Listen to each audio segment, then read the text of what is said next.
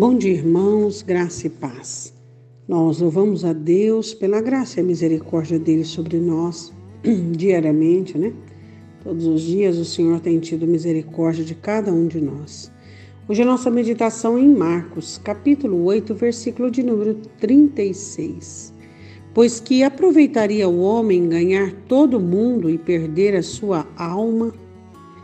É uma consideração e uma pergunta do Senhor Jesus fazendo a todos nós, né? Todos nós precisamos entender e compreendermos o valor da nossa alma. Sabemos o valor de muitas coisas e nos dedicamos a muitas coisas que têm valor para cada um de nós. E não são poucas as vezes que nós despendemos interesses demasiados em coisas que não são interessantes nem valorosas para Deus. Isso nós precisamos entender, não é mesmo? Então vamos meditar um pouquinho é, neste versículo. O quanto vale a sua alma? Você tem vivido o valor da sua alma? Você tem entendido sobre coisas espirituais e coisas materiais? Você tem compreendido que existem alegrias que a sua alma recebe que são nocivas a ela? Existem situações que entram na sua alma que são nocivas à sua alma? O que temos conquistado e buscado para a eternidade. A vida é certa, assim como a morte também. E a nossa alma é para sempre, ela é eterna. Aqui na Terra nós temos um período pequeno de tempo para vivermos sobre ela, para então, por meio desta vida, aprendermos, ouvirmos, meditarmos, entendermos e então encararmos a nossa eternidade. Existem muitas pessoas que ganham. Ganham amigos, ganham fortunas, ganham saúde, ganham tantas coisas. Mas será que essas pessoas pensam no valor de suas almas? Será que essas pessoas, elas se interessam pela escritura e pela vontade de Deus?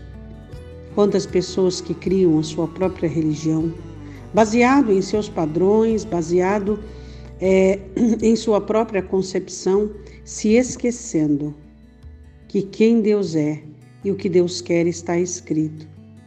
Não podemos recriar a Escritura. Não podemos inventar situações nem fazermos da Escritura um modelo próprio, nem para mim nem para você. Deus sabe o quanto vale a sua alma. A sua alma é muito importante para Deus, mas ela precisa ser importante para você também. Jesus fala sobre ganhar o mundo e perder a alma. O homem ganha todo o mundo e perde a alma. Qual é a vantagem disso? Qual é o lucro disso? Você já parou para prestar atenção nisso? Oremos, Pai. Em nome de Jesus, nós te damos graças porque o Senhor tem aberto os nossos olhos espirituais para que entendamos o valor da nossa alma. Nossa alma é preciosa ela é valiosa, ela é muito importante. E nós te agradecemos por isso. Ensina-nos, ó Deus, a trabalharmos, a granjearmos benefícios para nossa alma. Não queremos ganhar o mundo, mas queremos ganhar a nossa alma. Queremos zelar, cuidar, consagrar ela ao Senhor em todo o tempo. Ó Deus, ensina-nos a sermos responsáveis pela nossa alma Ensina-nos a cuidarmos da nossa alma. Ensina-nos, ó Deus, a dar nossa alma aquilo que há de melhor do céu, que é a presença do Senhor Jesus sobre ela.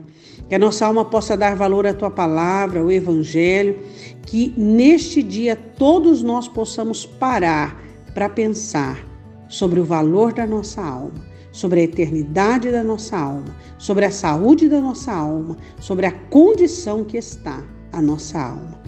Eu te peço, Pai, em nome do Senhor Jesus. Gostaria que você tirasse parte do tempo de hoje para pensar na sua alma, na condição que ela está. Se a sua alma está realmente é, envolvida com o reino de Deus, se a sua alma realmente está trabalhando para ganhar o reino de Deus, eu gostaria que você pensasse sobre isso. Um bom dia, Deus te abençoe em nome de Jesus.